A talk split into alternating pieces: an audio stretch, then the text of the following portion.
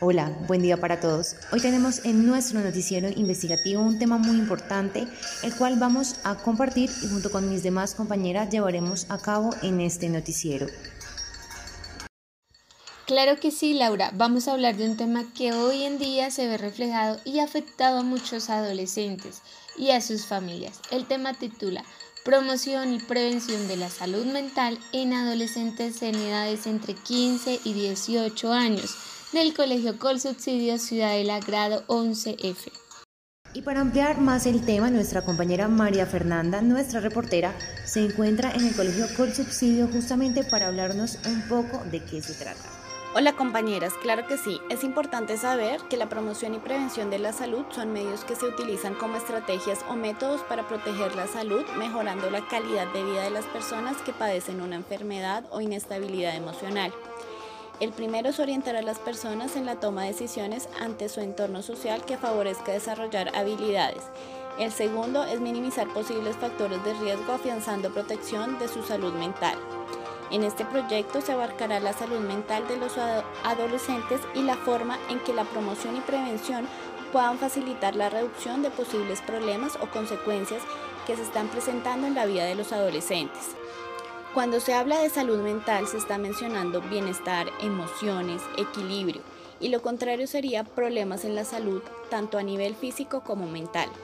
La adolescencia es un periodo muy importante y crucial para el desarrollo y la determinación de hábitos sociales, emocionales, que fortalecen algunas inteligencias múltiples, como las relaciones interpersonales, el realizar ejercicio, tocar un instrumento y esclarecer sus proyectos de vida, pero también se pueden presentar confusión en su identidad, presentar soledad, vacíos en su corazón, violencia psicológica y esto puede afectar a que tomen malas decisiones y sufrir algún tipo de pensamiento suicida o de adicción como lo puede ser con las sustancias psicoactivas. Son muchas las cosas que pasan por la mente de un adolescente, por eso es importante prevenir a tiempo la posible vulneración por la que pueda estar atravesando alguno de los estudiantes del grado 11F del Colegio con Subsidio Ciudadela de la ciudad de Bogotá entre 15 y 18 años. La presente investigación se realiza con el total de 20 estudiantes, de acuerdo a las necesidades por establecer describir los problemas de salud mental que se presentan en el grupo de adolescentes entre 15 y 18 años del Colegio Ciudadela Col Subsidio, lo cual se considera de gran importancia para determinar las circunstancias, características y factores que intervienen en el logro de la salud, tanto mental como física, dado que este tipo de enfermedad interrumpe el pensamiento, los sentimientos, las relaciones interpersonales y su diario vivir. Con esto se busca reducir factores de riesgo como el consumo de alcohol, las sustancias psicoactivas, la violencia intrafamiliar, la depresión, el manejo de estrés, la tolerancia, entre otros. Para contribuir a una mejor calidad de vida, desarrollo y bienestar social, se pretende establecer y elaborar estrategias útiles para la promoción y prevención de la salud mental. El propósito es disminuir el impacto negativo que el estrés psicosocial genera en el bienestar individual y colectivo de los adolescentes, para que ellos estén en la capacidad de poder resistirse ante las presiones sociales, familiares y así prevenir riesgos en su desarrollo personal.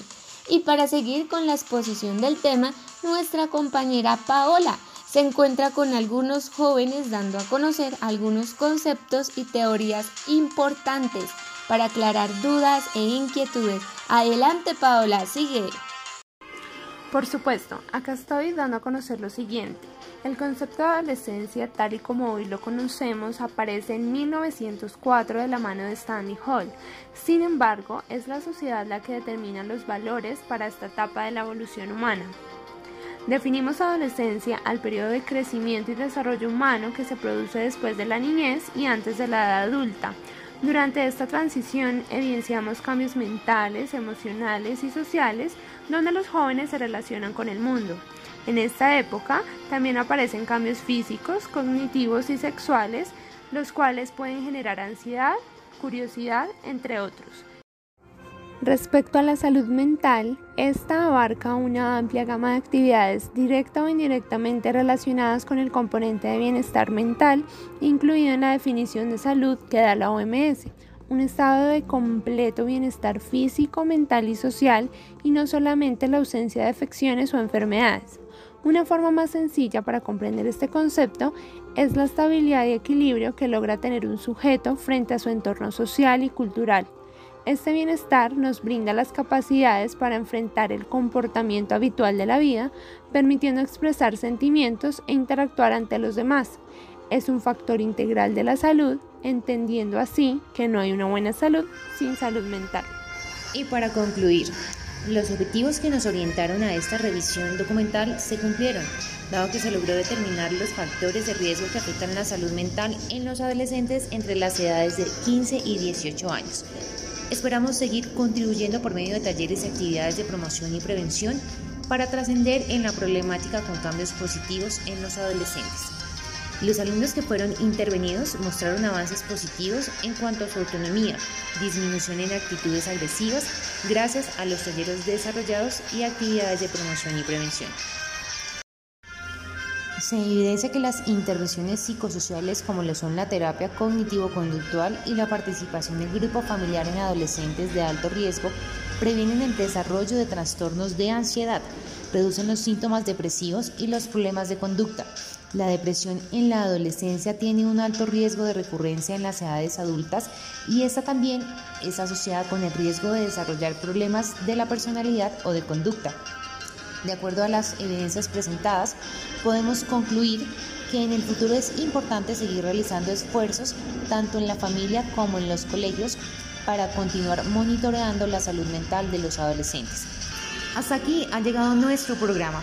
Los esperamos el día de mañana por esta su radio. Agradecimientos especiales a nuestro equipo de producción, María Natalia Álvarez, Melba Paola Oviedo, María Fernanda Parra y mi persona Laura Gómez. Hasta la próxima.